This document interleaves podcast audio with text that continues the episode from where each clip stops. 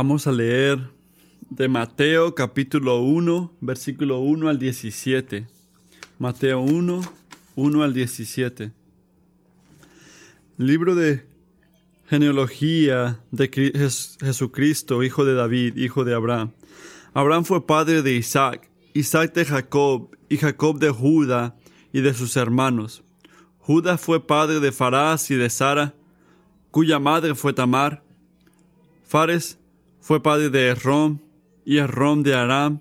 Aram fue padre de Aminadab, Aminadab de Naasón, y Naasón de Salmón.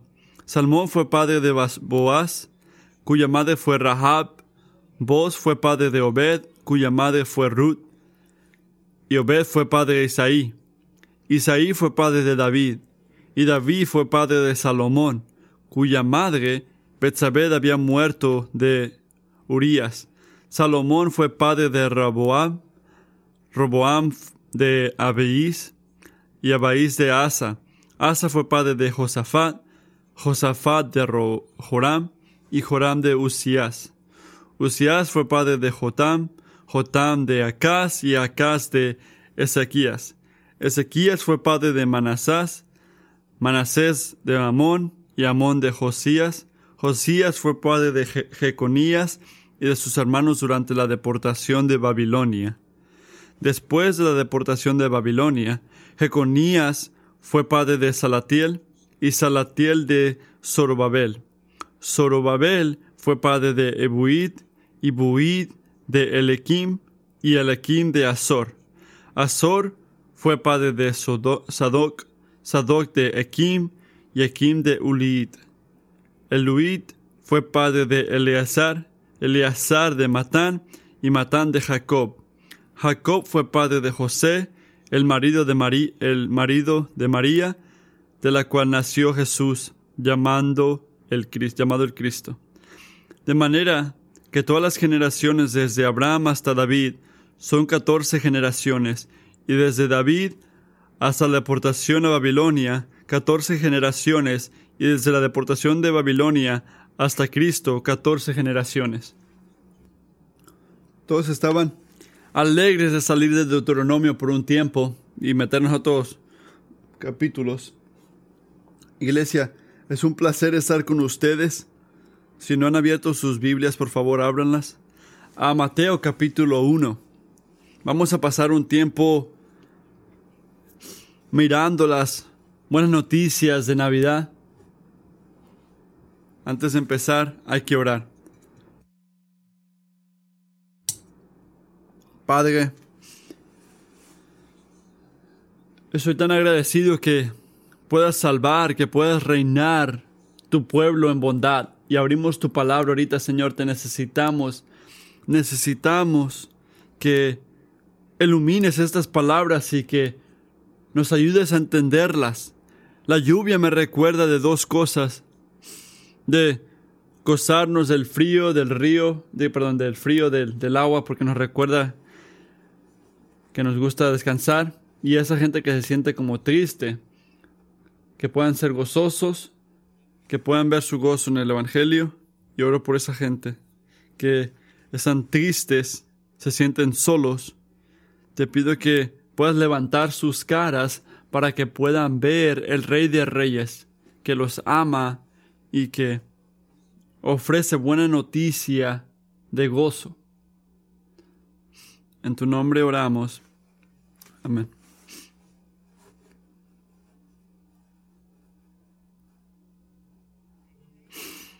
Dicen que Aslan está en movimiento. Tal vez haya aterrizado. Y ahora sucedió algo muy curioso. Ninguno de los niños sabía quién Aslan quién era Aslan más de que tú. Pero el momento en que el castor pronunció estas palabras, todos se sintieron bastante diferente. Tal vez te haya sucedido alguna vez en un sueño que alguien dice algo que no entiendes. Pero en el sueño se siente como si tuvieras, si tuviera un significado enorme. Ya sea un aterrador que convierte todo el sueño en una pesadilla, o un significado encantador demasiado hermoso para ponerlo en palabras, lo que hace que el sueño sea tan hermoso que lo recuerdas toda la vida y siempre deseas poder volverlo a tener. Era así ahora.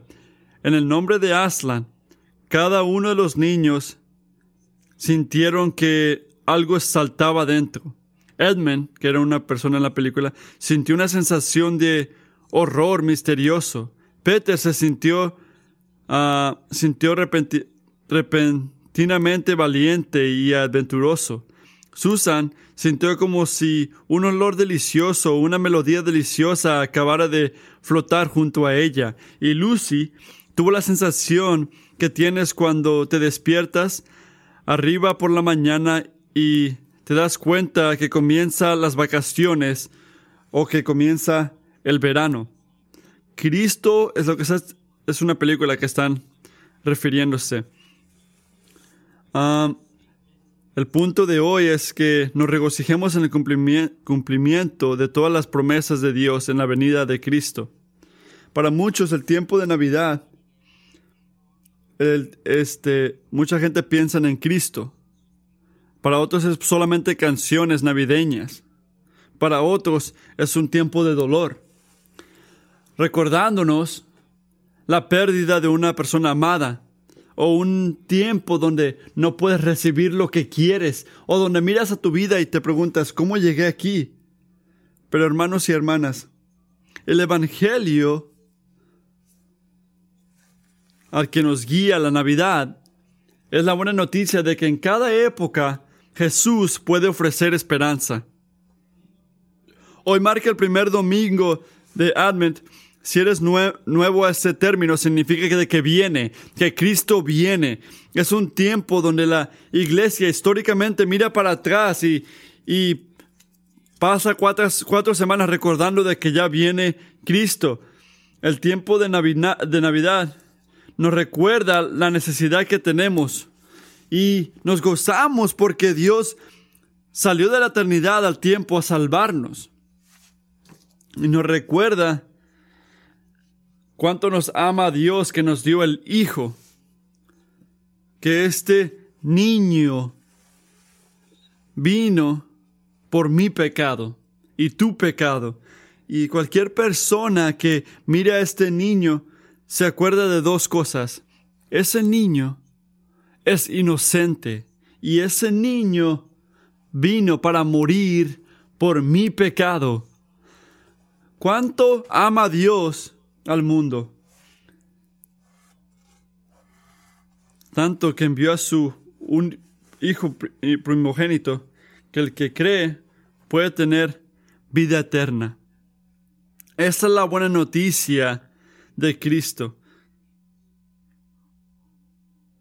Pero no solamente estamos mirando cuando vino hace dos mil años, estamos mirándolo en el día que viene también.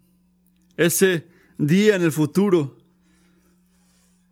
Hay gente que está peleando en guerras o matanzas y sufrimiento y cáncer y la pérdida de gente amada y lucha financiera, días en los cuales decimos, Señor, tú eres fiel, eres fiel a tus promesas, vas a salvarnos de esta, esta pesadilla, este no es mi hogar.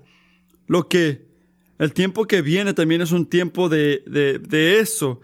Nos recuerda y es una anticipación de lo que ha hecho Dios y lo que va a hacer. Y por eso estamos estudiando los primeros dos capítulos de Mateo. Estos capítulos hablan de un rey que viene a rescatar a su gente, un Mesías.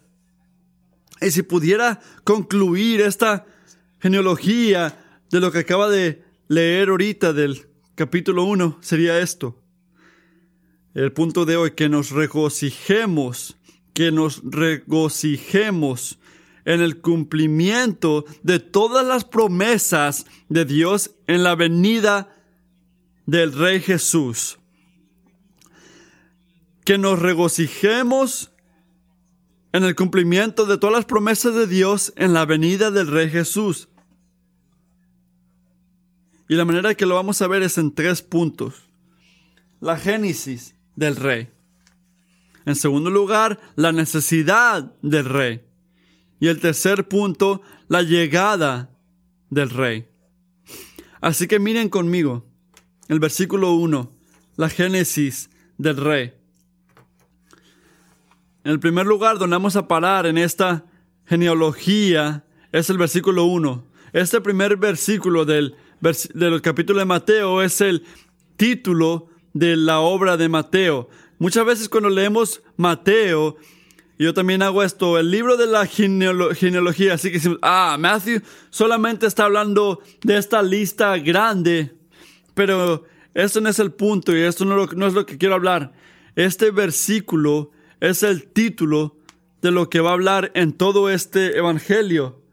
La palabra para genealogía es la misma palabra este, en la original de Génesis. Y esta palabra la vemos otra vez en el versículo 18. Se miran en el versículo 18. Ahora el nacimiento es eh, la misma palabra. El, el nacimiento de Jesús ocurrió así. La misma palabra. Así que yo creo que lo que Mateo está haciendo aquí es que eh, obviamente está hablando de la lista en el versículo 2 a 17, pero es más que eso. Está hablando de la Génesis. Y eso regresa al libro de Génesis, esta creación, esta nueva creación, esta nueva cosa que está ocurriendo. Lo que está diciendo Mateo es que este es el libro de Génesis, la nueva Génesis de Jesucristo. Este no es el fin que Israel estaba esperando, es el fin a través de un nuevo principio, el fin a través de un nuevo principio. Y este es nuestro fin como una iglesia. Estamos es, eh, este, gozándonos en lo que Cristo hizo hace unos dos mil años, pero también estamos diciendo que termine el sufrimiento, Dios. Pero no nada más es un fin, vamos a tener una nueva creación. Vamos a estar en el cielo donde Dios renueva lo que comenzó. Y esto es lo que está diciendo Mateo en su palabra aquí que este es el libro de Génesis. La Génesis de Jesucristo. Pero nota, no nada más es algo nuevo como que si borramos lo que ocurrió antes, no, es la nueva Génesis, el hijo de David, el hijo de Abraham, unido. Hay un, una unión ahí y es una culminación y el clímax del plan de Dios para salvar a la gente para sí mismo lo cual nos lleva a esta genealogía. Las genealogías, esta es una clase básica de esto en la escritura. Tienen un propósito muy simple y es dividir la historia. Quiero que empiecen en el libro de Génesis. Tienen la creación, capítulo 1 y 2, tienen la caída en el capítulo 3, tienen a Caín y Abel, pero ¿qué pasa antes de seguir? Una genealogía. Y hay Noah, y habla de Babel y habla de la genealogía. Y después de Babel hay otra genealogía otra vez, Abraham. Así que lo que hace es que ayuda a entender la narrativa, el enfoque en la historia para que no te confundas, para que te dice, estoy hablando de Noah, estoy hablando de la creación, eh, un nuevo principio, Abraham, y luego hace una promesa de salvar y lo que Mateo está haciendo aquí desde el principio, porque hay una genealogía en el principio de su evangelio, iglesia. Esto es algo nuevo. Esto es, esta es una nueva historia, un nuevo capítulo. Esto no es lo que leemos en la Biblia donde vemos que Abraham y después viene Isaac y leemos eso, después leemos de Jacob y después leemos de José, después vemos de Moisés y después de Joshua y vemos cómo va de, oh, de rey, de rey, de rey, de Elijah a Elijah. No, este, es la manera de que Dios nos revela la salvación y a través de esta genealogía vemos que está empezando algo nuevo y vemos que se está cumpliendo en la obra y persona de Jesucristo. Algo nuevo está ocurriendo. La Navidad es esta historia. Pensamos que la historia es algo simple, una línea lineal que ocurrió de la nada y ahora estamos aquí presente. Mateo está haciendo el punto de que Dios creó y después algo cambió no nada más estamos mirando para adelante, sino estamos mirando para atrás. Algo importante ocurrió en la venida de Cristo. Así que quiero que miren algunas cosas. Mateo nos da el título de su obra, pero también nos da las notas para esta genealogía. Este es el hijo de David, el hijo de Abraham, y después habla de David y habla de Abraham, y después Abraham y David, Jesús, Abraham, David, Jesús, Abraham, David. Es como que si agarró esto repetitivamente. Mateo ah, tiene un punto muy claro. Griego, hebreo, español, la Biblia lo hace muy claro. La prioridad y la importancia a través de la repetición. Mateo está haciendo un punto. Esta nueva creación, quien es Jesús, esta cosa nueva, este, este punto nuevo, está unido a Abraham y a David. En esta genealogía hay tres personas importantes, que son los más importantes aquí. Hay tres, tres veces vemos el número 14, cosas que hablan de detalles, de la gente, tiempo, de las mujeres. Esta genealogía tiene una ubicación ¿Qué genealogía tiene una ubicación? ¿Qué quiere decir Mateo aquí? Dirían algunos, Mateo dirían algunos. Esto se, ata a, Hebreos. Esto es la línea de José. ¿Qué no que María era virgen? ¿Qué no que Lucas regresaba hasta Abraham? ¿Por qué paramos en Abraham? ¿Por qué Mateo pasó, no pasó cinco minutos más y habló de las genealogías que miramos antes. ¿Por qué no terminó la obra? Bueno, en primer lugar, esta genealogía no es la que miramos en el Internet para nosotros. Esta es una genealogía artística, teológica, para informarnos, para darnos convicción, para ayudarnos a sentir paz. Igual que Laón en la película les dio ayuda nosotros también debemos de sentir diferentes cosas cuando leemos esta genealogía. Noten conmigo, la primer, el primer par de 14 generaciones empieza con alguien que estaba encargado de un pacto, Abraham y David. Y el tercero fue una ubicación marcada por la razón por la cual Judá fue a Babilonia, fue por la infidelidad de un pacto. Mateo no nada más dijo esta gente o estas ubicaciones porque hay que ver si podemos ver si Jesús está unido a esto. No, Él está haciendo un punto, una conexión, Él está predicándonos. Así que al decir esto hay que mirar esto, hay que leer versículos 2 al 15. El punto esa gente, esas cosas nos llevan a la necesidad del rey. Vamos a leer esto. Abraham, el padre del pueblo de Dios. Esta primera sección, versículos 2 al 6, empieza con Abraham y termina con David. Estos son muchos textos, muchos, desde Génesis hasta el segundo capítulo de primero de Reyes. Y como dije, esta parte es muy importante porque habla de el padre Abraham, que tenía muchos hijos, donde Dios hace promesas para salvarle para salvar al pueblo a través de Génesis 12. Así que, ¿por qué empezamos aquí? ¿Por qué no a, Abraham? ¿Por qué importa tanto Abraham? Para responder esto, quiero darles unas líneas muy básicas de la Biblia. Génesis 1 al 11, Génesis 12, Génesis 1 al 12 y Génesis 12 hasta revelaciones. Génesis 1 al 11 es lo que vamos a ver por el resto de la Biblia. Nos enseña el problema. Y Génesis 2 habla de que Dios creó el mundo, que fuimos creados en su imagen.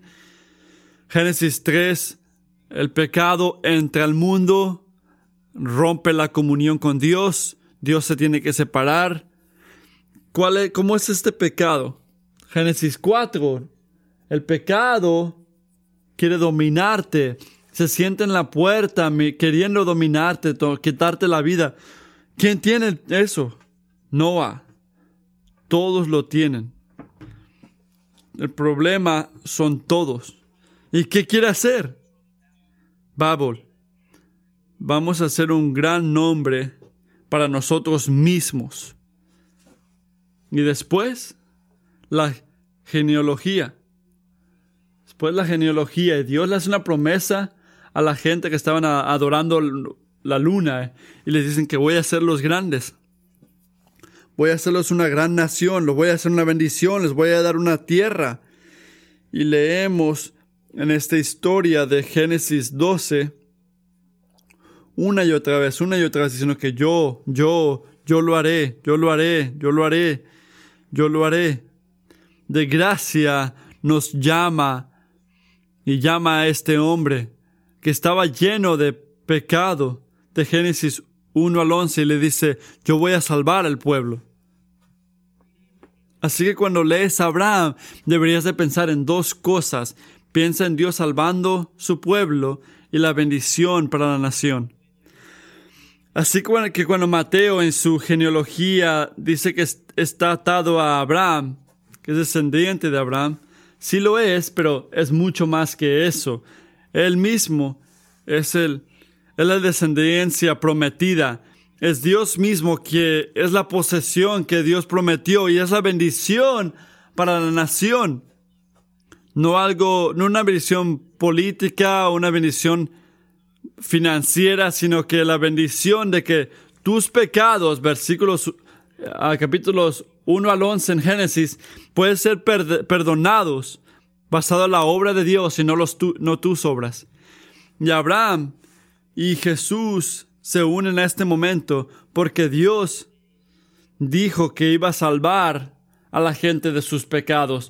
Nuestra necesidad más grande hoy, si lo reconoces o no, es que nuestros pecados deben de ser lidiados.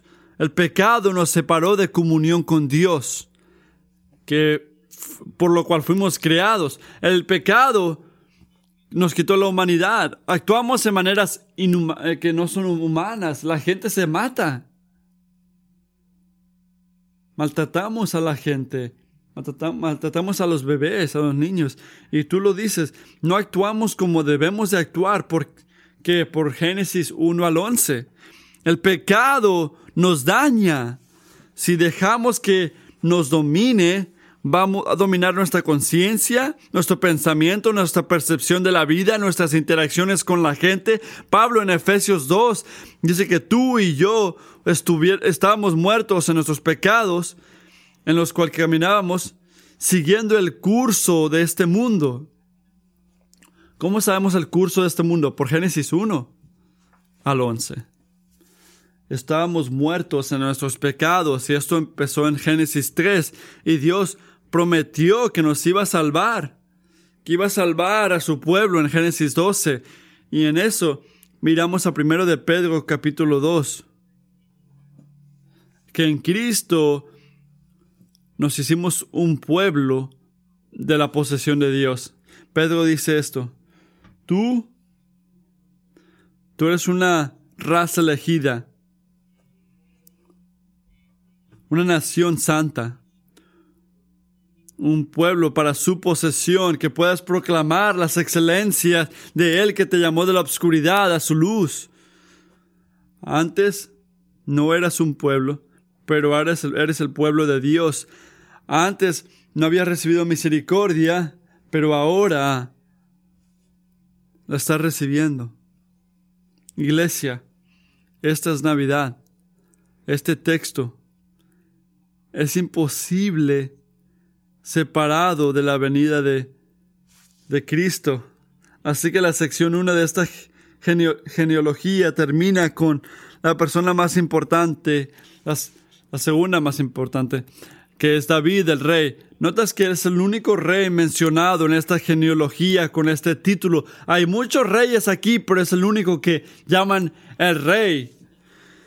Así que hay que mirar la segunda parte. David, el rey del pueblo de Dios. 14 generaciones. David, el hijo de Jesse, David el rey.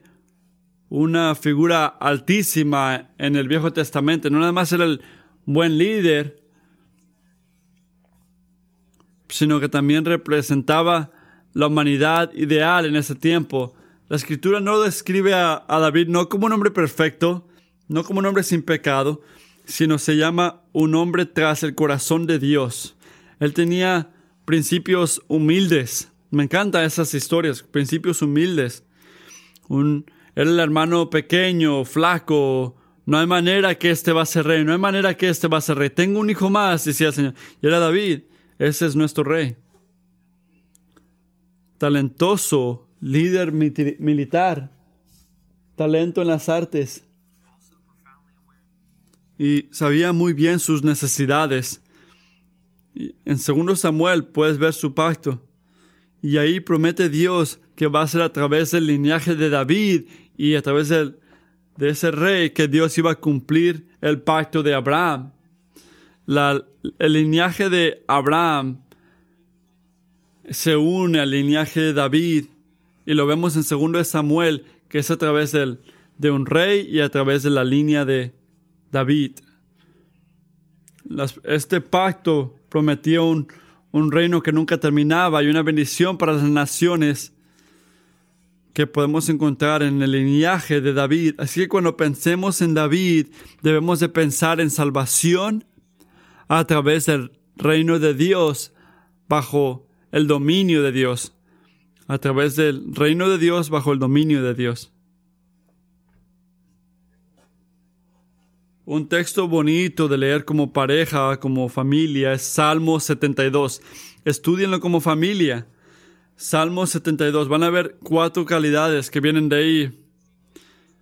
Hay un libro que se llama Cristo desde el principio al fin y habla de cuatro calidades del rey que vemos en este salmo. Este salmo promete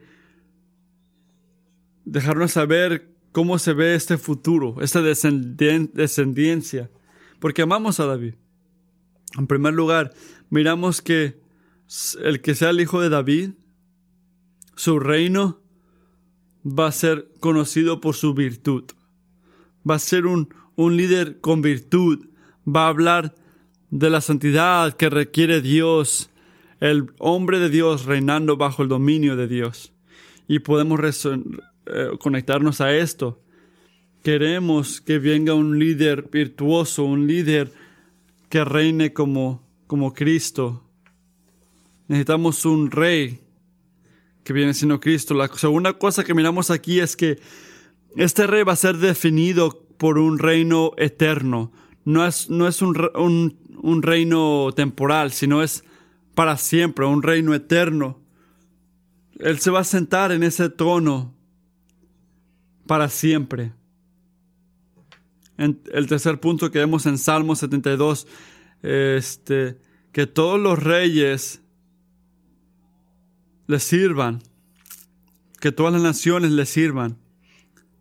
Este líder, este rey, tiene un reino universal, todo tribu, toda lengua, toda nación va a estar incluida bajo el reino de este rey. Y el último punto que hace Salmo 72, el versículo 12 al 14. La última calidad es que Él va a ser definido por compasión. El versículo 12. Él librará al indigente que le pide auxilio y al pobre que no tiene quien lo ayude. De repente eres tú hoy. Sientes que no tienes a nadie que te ayude. Este rey ofrece ayuda. El versículo 13 dice, se compadecerá del desvalido y el del necesitado, y a los menesterosos los salvará la vida los librará de la opresión y la, violencia porque considera valiosa su vida. Qué gran rey considera valiosa su vida. Qué gran rey que servimos. Y esto es la razón por la cual anticipamos a Cristo, porque en nuestra debilidad, en nuestra necesidad, cuando no teníamos ayuda y sabemos nuestros problemas, Cristo, este rey, este rey calificado, él ama amarte. Él ama proveer para ti. ¿Qué rey servimos? El resto de este lineaje, de esta genealogía en la segunda parte, va, van cayendo las cosas, porque miramos rey tras rey, tras rey, tras rey, tras rey, tras rey, que no, se le, no le llegan a los tobillos a David. En Israel, específicamente Judá, empieza a perderse, empieza a caer en pecado. Y en el versículo 11 miramos que en la deportación de Babilonia, esta tercera sección, Babilonia, la infidelidad del pueblo de Dios, la razón por la cual se menciona Babilonia al principio de esta tercera sección, en el versículo 12, es porque está atada al pacto, específicamente iglesia, porque hemos estado leyendo Deuteronomio, está atada a esto porque Israel fue infiel al cumplir lo que Dios los había llamado a hacer. ¿Cómo puede Dios o cómo podemos nosotros ser bendición a las naciones si estamos fuera de Israel, si estamos en Babilonia? ¿Cómo va a obrar Dios? ¿Cómo nos va a guiar Dios a esta descendencia si no estamos escuchando? Somos una nación oprimida dentro de otra nación. ¿Cómo nos va a salvar Dios?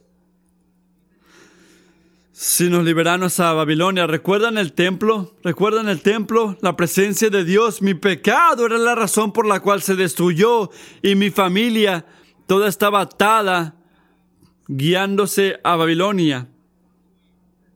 Yo sé mi pecado. Yo conozco mi pecado. Yo conozco de que mi posición me trajo aquí. ¿Cómo va a ser Dios fiel a mí? La nación de Israel en el libro de Mateo están bajo el reino romano. No había rey y son reinados por la nación de otra persona. No hay mucha bendición ahí. Cuando leemos Babilonia, deberíamos de pensar en una iglesia o una gente en exilio basado a su pecado, esperando que Dios venga y les dé un rey. Y quiero parar ahí, porque no quiero que no miren el punto. Babilonia hizo una pregunta, y puede que sea una pregunta para gente en este cuarto, que Babilonia, ¿qué tal si la serpiente hubiera ganado? ¿Qué tal si Génesis 1 al 11 fue un problema muy grande para Génesis 12 hasta Revelación. Dios es fiel, el pecado es muy grande y puede que estés sentado aquí hoy y miras tu necesidad y te sientes solo, aunque estás sentado al lado de la gente, tienes desesperación en tu corazón, no quieres hablarle a Dios, te tomaste un freno porque tú lo mereces, un odio personal que tienes. ¿Puedo pecar en una manera que Dios no me puede liberar? Hay un punto en el cual mi necesidad es muy grande. Hay alguien o hay alguien que tiene mucha culpa y no puede presentarse ante Dios. La vida está llena de sufrimiento y dolor con solamente unas partes pequeñas de gozo. Para copiar las palabras de C.S. Lewis, tú sientes que siempre es invierno, pero nunca Navidad. Como un cristiano, hay un punto en la cual la disciplina de Dios, en la cual tú piensas que la disciplina es odio, basado a tu necesidad. Nunca. Cuando Cristo vino en Navidad, ¿qué le dijeron los ángeles al pastor ahí? No tengan miedo, no tengan miedo. Les traigo buena noticia de gran gozo que va a ser para toda, toda la gente. Y este es el mensaje de Navidad para ustedes esta mañana. No tengan miedo, cristianos. Yo tengo buena noticia, yo tengo buena noticia no hay un poder más grande, no hay ningún enemigo que le puede ganar al Rey de Reyes. Bendecido sea cualquier hombre, cualquier mujer, cualquier niño que confía en este Rey. Para el cristiano, esta es tu buena noticia, Romanos 8. Toda escritura es inspirada libra por libra. Si yo estoy sufriendo, sufriendo mándeme en esta escritura. Romanos 8:31. ¿Qué diremos frente a, esto? Si Dios está de nuestra parte, ¿quién puede estar en contra nuestra? El que no escatimó ni a su propio Hijo, sino que lo entregó por todos nosotros, ¿cómo no habrá de darnos generosamente junto con Él todas las cosas? ¿Quién acusará a los que Dios resucitó? A lo que ha escogido. Dios es el que justifica. ¿Quién condenará? Cristo Jesús el que murió e incluso resucitó y está a la derecha de Dios e intercede por nosotros. ¿Quién nos apartará del amor de Cristo? ¿La tribulación o la angustia, la persecución, el hambre, la indigencia, el peligro o la violencia? Así está escrito. Por tu causa siempre nos llevan a la muerte. Nos tratan como ovejas para el matadero. Sin embargo, en todo esto somos más que vencedores por medio de aquel que nos amó. El amor de Cristo nos separa de todo. Nos ayuda en tribulación, nos ayuda en el estrés, en el hambre, en el peligro, como está escrito. Le repito, como dice aquí, en todo esto somos más que vencedores. Tú sientes esto, sientes que estás sufriendo y sufriendo y sufriendo con tu pecado, con tu necesidad, te sientes perdido, ves tu pecado, tu necesidad y no ves a Dios, no ves el propósito de Dios. ¿Qué te dice a ti cristiano? No. En todas estas cosas somos más que vencedores por medio de aquel que nos amó, porque estoy seguro que ni la muerte, ni la vida, ni ángeles, ni reinos, ni cosas presentes, presentes, ni cosas por venir Ninguna cosa, ni lo profundo, ni cosa alguna en esta creación podrá apartarnos del amor que Dios nos ha manifestado en Cristo Jesús.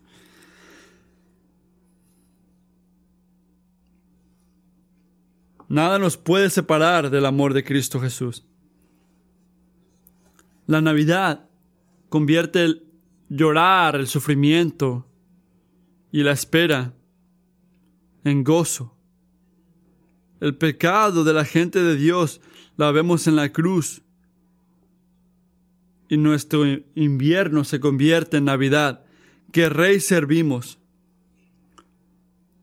Y Él ha venido. La, llegada del Rey. El versículo 16 al 17. Mateo termina esta lista de genealogía con la persona principal de su evangelio, que es Jesucristo. Pero nota cómo llega ahí. Me encanta este versículo. Miren esta genealogía. Habla de 30 mil pies y se llega ya más corto y bajo. Ves a Abraham, a David, Babilonia, José, el marido de María. Yo conozco a esa gente. De esto se trata esta historia. Vamos a leer la historia. A mí me encanta José, me encanta María. Esta es el, este es el tiempo de Navidad. Miramos de José en los, en los siguientes versículos.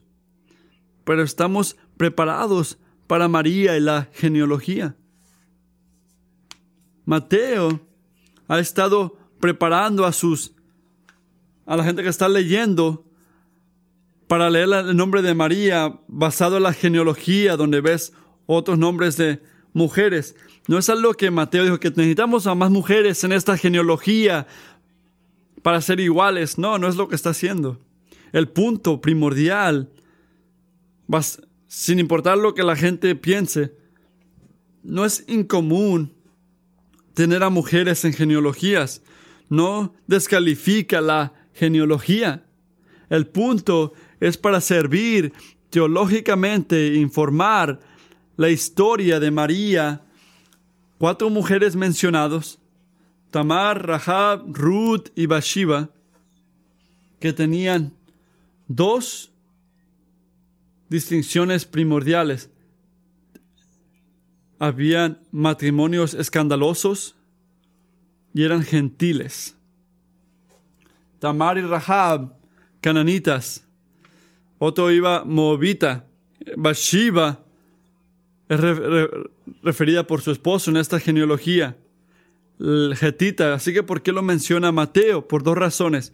Para defender a María, que quería decir que era este, infiel. Y también para enseñar el Evangelio que incluye las naciones. La promesa de Dios a Abraham se ve en partes en esta genealogía. Esta gente gentiles, estas mujeres gentiles eran centrales e incluidas en el pueblo de Dios. Jesús, el hijo de David, el hijo de María, la bendición para las naciones. Así que esta María, esta María que estaba hablando el pueblo que estaba eh, embarazada, aunque no estaba casada con José todavía, ella tenía el favor de Dios. Estaba en medio porque Dios las llamó. Épocas, décadas haciendo esto. María, piensa en esto, piensa en esto. El estrés que tenía, que tenía esa mujer joven. Todos hablando mal de ella. Señor, ¿por qué mí? ¿Por qué yo? ¿Por qué yo?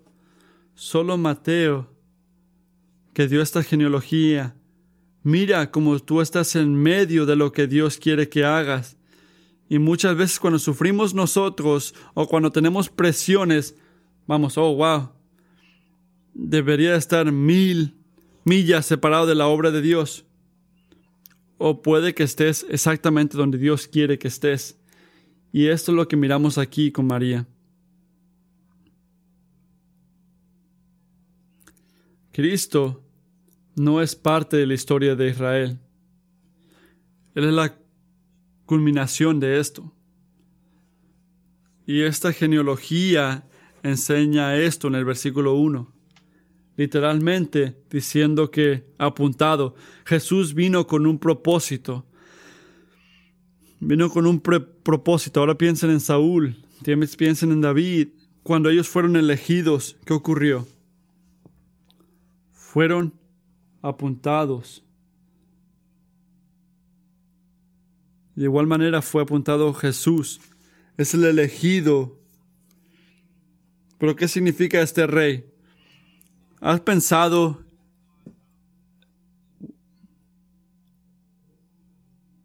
en lo que quiere decir? ¿Qué, ¿Qué, es esto de ser rey mientras miramos esto de Navidad? Creo que la primera cosa que miramos, el punto primordial de este pasaje es que nos gocemos porque el Rey ha venido a salvar a los pecadores. La buena noticia de este texto, si ya no ha sido claro, es que Jesús es esta respuesta al problema de Génesis 1 al 11. Dios está obrando y plantó una planta que está creciendo y creciendo más y más. Empezó con algo humilde y pequeño y ahora es grande y fuerte. Él vino a, salvarnos, vino a resolver el problema del pecado. Esta bendición fue una persona, fue el descendiente de esta gente. Este rey es el Evangelio. Este rey es el Salvador. Él es el que nos va a guiar. Es mi gozo, mi sustituto. Y también es una bendición para las naciones, por la cual cada persona en este cuarto debería decir amén gentiles incluidos, pecadores. El que mantiene el trono es un rey virtuoso, un rey que tiene compasión y somos gente en necesidad. Este texto, Babilonia, somos nosotros los pecadores, somos infieles y estamos condenados por nuestros pecados. Y si eres frágil hoy porque tú conoces tu pecado, lo reconoces, Efesios 2, 4.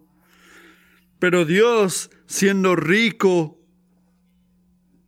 en enojo, odio, indiferencia. No, siendo rico en misericordia, por el amor por lo, el cual nos amó a nosotros, aunque estábamos muertos en nuestros pecados, Él nos hizo estar vivos en Cristo, por gracia, cristiano, por gracia, tú has sido salvo. Esto es lo que se trata la Navidad. la gracia de Dios, la misericordia de Dios y el amor de Dios derramado completamente, con, conociendo todo lo que iba a ocurrir en tu necesidad, no limpiar. Te tomó por completo. La fe de Abraham fue contada como virtud. La fe fue contada como virtud y es lo mismo para ti. Dios recibe gloria a través de la salvación de pecadores de cada nación. Y ahora hay una respuesta profunda basado a esto. Lo que tú sientes importa. Jesús está salvando a gente y está salvando una nación, está haciendo un reino. Mucha gente que hace un pueblo y tienen culturas, tienen leyes, tienen maneras de hacer cosas, hay una identidad corporal y para el reino de Dios es ser como Cristo. No es hacer lo que tú quieras o sentir algo o ser plural y ser igual. La mayoría de las veces, estas vidas iguales de cristianos son individuales intentando ser rey de su propio reino. Y tú haz lo que tú quieres no importa, no, no se acepta en el reino de Dios. Tú honras a, a Cristo. Es lo que se requiere estar en el reino de Cristo. Es muy común ser corregido o tener ideológico de, en nuestra cultura. No hables, no me hables de mí, no me critiques. Es la cultura que miramos ahorita aquí, a nuestro alrededor. No me corrige, no me corrijas, no me no me hables mal de lo que yo estoy haciendo, la escritura es muy, es media gris en esto, hay que abrir la Biblia. Mucha gente se, esconde detrás de, estos, de estas cosas. Tu gozo, tu identidad, no, está en, no se encuentra en tu identidad de ti mismo, sino el amor fiel de Cristo Jesús, de la victoria en esa cruz. Esta es tu identidad, cristiano.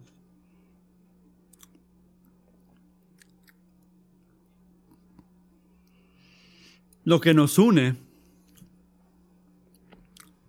tu identidad, tu valor, no se encuentran en tu expresión, sino el amor y fidelidad de la victoria de Jesús en esa cruz, donde Él murió por ti, sabiendo tu necesidad, y recibe toda la gloria y teniendo misericordia en el necesitado. En la época donde la autoridad no se confía, donde hay lobos en una iglesia, dirían que el Evangelio es una liberación de una comunidad de poder. Que el Evangelio es una libertad que para que seas rey sobre tu propio reino. El el tiempo de Navidad, el mensaje de Navidad dice otra cosa. Miren al rey, el rey virtuoso, el rey eterno, el rey compasivo de todas las naciones y pueblos. Sírvele a él. Tu salvación lo, la encuentras en él y solamente en él. ¿Has considerado cuánto el Viejo Testamento habla de Cristo Jesús? Yo hago esto las películas de Jesús donde Él es un hombre, un hombre muy débil, lo hacen ver como un Jesús débil. El Jesús del Viejo Testamento es el rey, es el rey. Y puede que pensemos que Jesús es mi doctor o que es algo que solamente me da respuestas a mi necesidad o es mi terapéutico que me ayuda cuando estoy en necesidad. Es mi pastor que viene y me representa ante Dios. Y cuando lo necesito voy para estos lugares y hago esto y digo esto. Decimos que Jesús es rey. La, la mesa es de Él. Cuando Cristo dice, depártate de la tentación, no tienes que dirigir esto, tú no tienes opinión en esto, no, eres un objeto, eres alguien llamado a obedecer. Tu llamado es someterte. Cuando Jesús dice, no hablen mal de la unión, es tu rey que te está diciendo esto. Nuestra fiel, nuestra fe no es una fe de, parte tiempo, a la mitad. Es, algo completo, algo eterno. Y si te enfada escuchar esto, si te enfada ser este ser con base sujeto de él o sometido a él, tienes que, que buscar de Dios y pedirle ayuda. Tienes que entender también esto, que tienes el mejor rey. Pero si eres llamado a someterte a Él. Sí, Él extiende gracia, extiende misericordia. Pero ¿por qué robarías pan de la mesa del Señor? Él es una autoridad. Si yo soy un ciudadano del cielo, si Él es mi rey, cada decisión debería ser informada por esa gracia inmerecida del Rey de Reyes. Él me ama, Él me murió por mí, Él me invita a sentarme en su mesa como familia. Él cambió mi vida. ¿Por qué no le daría mi todo?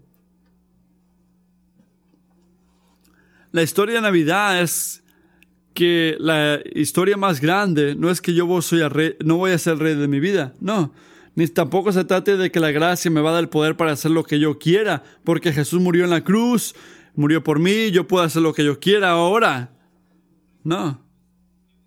La buena noticia es que mi alma necesitada puede encontrar refugio en este gran rey, en esta bendición, en este rey que me ama.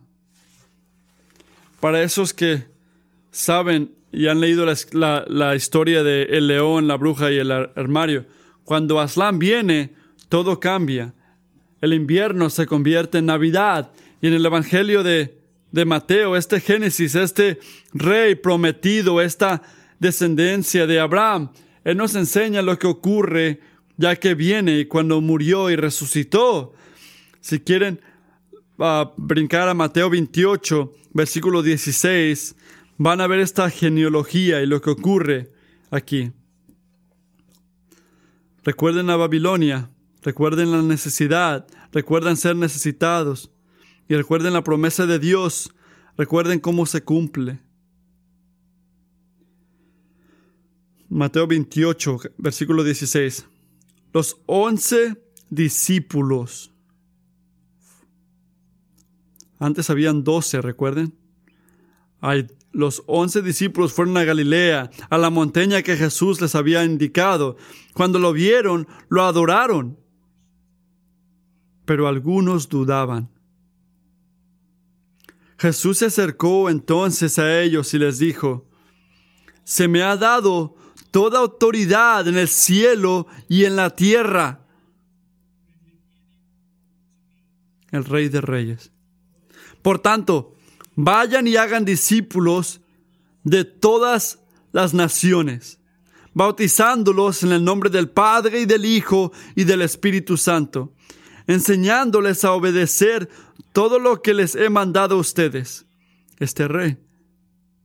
Y les aseguro, y eso es lo que tenemos que entender, cristianos, entiendan esto, y les aseguro que estaré con ustedes siempre hasta el fin del mundo. Esta duda, estos hombres que dudaban, estos once que dudaban, no doce, once, estaban bajo la autoridad del rey y fueron prometidos su presencia hasta el fin del mundo, cuando Él va a venir otra vez a salvarnos a nosotros.